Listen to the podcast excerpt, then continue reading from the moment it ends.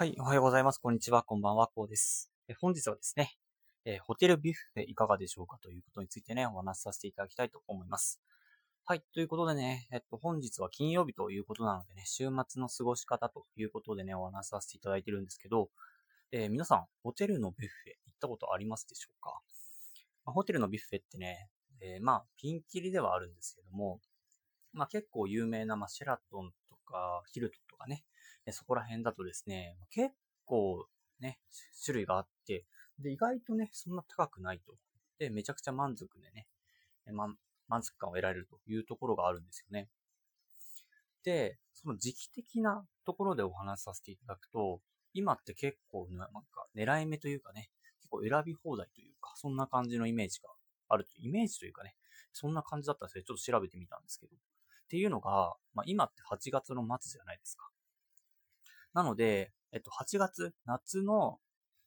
まあ、季節に合ったビュッフェっていうのと、あと、まあ、これからですね、ハロウィンとかね、えー、秋ということでね、まあ、マロンとか、えー、そこら辺のね、まあ、食材を使った秋のね、えー、ビュッフェみたいなのが、まあ、9月から始まったりするんですね。で、夏のやつは8月末までみたいな。なので、まあ、どっちも狙えたりですね、あと好きな方を選べたりするというところがあるんですね。まあなかなかね、ホテルのビュッフェって敷居高いからなんか行きづらいみたいなこともね、思う方もいらっしゃるかと思うんですけど、まあただ、えー、普通にね、私何回も言ってますけど、そんな敷居高くですね。えそん、なんかまあ、あんまりミス、あれなんですねボロボロな状態でね、行くとあれなんですけども、まあ普通の格好をしていれば、まあ別にね、まあ普通に革靴で、まあチノパンで、で普通にまあジャケットみたいなまあ夏なんでね、そこまでね、えー、重装備しなくていいと思うんですけど、まあそんなね、変な格好じゃなければ、全然ね、えー、気にせずに食べれますのでね。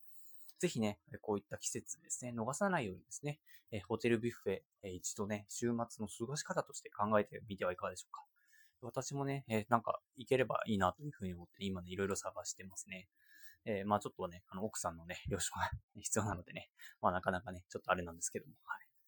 ということで皆さんはね、えー、いろいろとね、もしくは一人身の人とかね、えー、なんかね、